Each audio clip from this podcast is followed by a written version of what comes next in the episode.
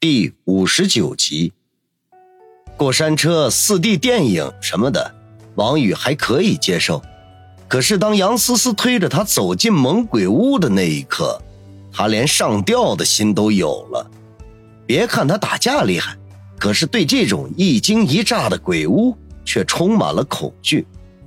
明明知道是假的，却仍旧感到害怕，这是他的短板。从鬼屋出来的时候。王宇已经手软脚软，脸色苍白了，就差没有尿裤子了。杨思思见他如此的狼狈样，笑得前仰后合，好一顿揶揄，甚至还说等找到机会，一定把他今天的糗样告诉王鑫。两人在世纪城里玩了一小天，出来后又找了一家饭店，美美的饱餐了一顿，酒足饭饱之后。接着又看了一场电影。等他们回家的时候，时间的指针已经指向了晚上十一点。王宇仍旧是把车停在了小区的外面，两人步行走向杨思思家里。结果，两人远远的就看见那辆红色法拉利还停在楼下。非但如此，在车旁不远处，居然撑起了一把遮阳伞。伞下放着一张小桌，一把躺椅。孙威在椅子上悠哉悠哉地坐着，不时挥舞几下手臂，把前来骚扰他的飞虫赶走。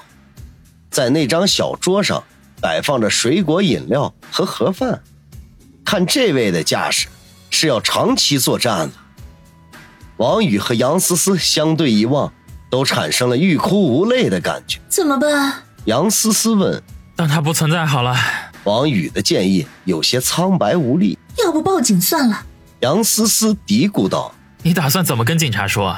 王宇问。我也不知道。杨思思摇头。他并没有直接骚扰你，又没有扰乱社会治安，警察来了也拿他没办法。还是按我说的好了，咱们无视他。我送你上楼。王宇说。啊，那也只能如此了。头大。杨思思哭丧着脸说：“没关系，有我呢，大不了我今晚不回去了，就留在你身边陪你。”王宇趁机说道：“哼，你比他还危险。”杨思思跺跺脚，向前楼道门口走去。王宇嘿嘿一笑，紧跟在后。如果此刻让他和杨思思独处一晚，还真有可能发生些事情。听到脚步声。孙维一下子就从躺椅上站了起来，主动的向王宇和杨思思打起招呼来：“Hello，晚上好。”王宇和杨思思看都不看他，径直走进了楼道。思思，明天早上见。孙威在他们身后说道：“啊，我要崩溃了。”杨思思痛苦的说道：“见过无耻的，没见过这么无耻的。思思，不用崩溃，一会儿我下楼叫姓孙的先崩溃。”王宇心中已经隐约有点怒气了，孙威这货简直不要脸到家了，非得给他点颜色看看。啊，咱们还是别惹事了，挨过今晚，明天再研究对策吧。杨思思苦笑着说道：“你的意思是，今晚我可以留下了？”王宇从杨思思的话里听到了弦外音，不仅有点小兴奋。王宇如愿以偿的在杨思思家里留宿，可惜的是，他只能睡客厅里的沙发。窗子虽然开着，可吹进来的风却都带着夏日的燥热。他头枕着胳膊，望着天花板发呆，心里头在暗暗的嘀咕着：也不知道杨思思睡着了没有，她会不会也像我一样正在失眠呢？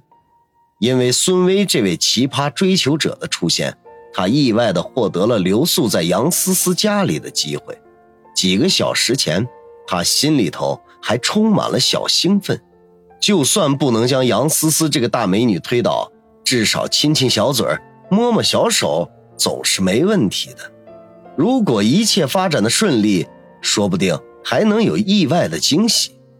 可结果却令他大失所望。回到家后，杨思思一句“我累了”，就溜回了自己的闺房。除了给王宇送枕头和毯子之外，就再也没有露面。更可气的是，他居然还把闺房的门给反锁了，惹得王宇一阵抗议，隔着门对杨思思说：“你这是把我当色狼防备呀！”杨思思的回应更加令他抓狂：“你还真是有点自知之明。”唉，早知道这样，还不如回家睡好了。王宇唉声叹气的想，没想到这个时候，手机里忽然来了一条短信，是杨思思发来的。能不能安静点，影响人家睡觉？王宇怔了怔，低声自语：“原来你也没睡啊！”当下回了一条：“还记得我上次住院的时候你是怎么说的吗？”很快，杨思思回复了：“我说什么了？”王宇想了想，手指如飞。我说以后要行使男朋友的权利，你当时说等我出院了随便看。这次隔了很久，杨思思才回了一句：“我有说过吗？”王宇暴汗，继续问道：“你当然说过了，想耍赖呀？”这条短信发完，杨思思就再也没有回复。王宇挠挠头，心里头有些犯嘀咕：不会是生气了吧？当下发了一条：“思思，对不起，当我什么都没说。”发完这条，料定杨思思不会再给他回复，就把手机收起，开始眼观鼻，鼻观口，口观心，使躁动的心绪渐渐的平复下来。时间一分一秒的过去，眼皮渐渐发沉，脑袋有些昏昏的，一阵睡意袭来，他翻了个身，面对着沙发的靠背，坠入深深的梦乡当中。他做了一个很长的梦。梦里有杨思思，有方心，甚至还有那个恶魔护士王小雷和称自己是他偶像的沈小曼。梦境仿佛是由无数块玻璃的碎片组成，理不清头绪，找不到规律，有的只是徘徊在几个女人之间的幸福感觉。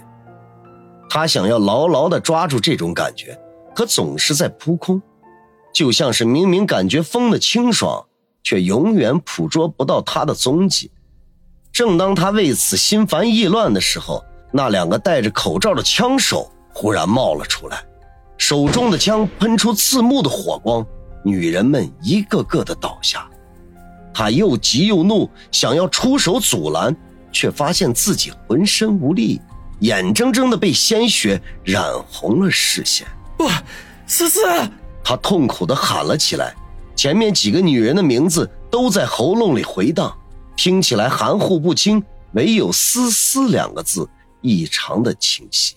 喂，王宇，你怎么了？快点醒醒！耳边忽然响起了杨思思担心的叫声。王宇长长的吐了口气，缓缓的睁开了眼睛，脸颊上竟然挂着两道泪痕。模糊的视线里，杨思思正一脸关切的看着他。天花板上的华丽吊灯散发着温柔的光芒，窗外的夜色彩依旧浓重。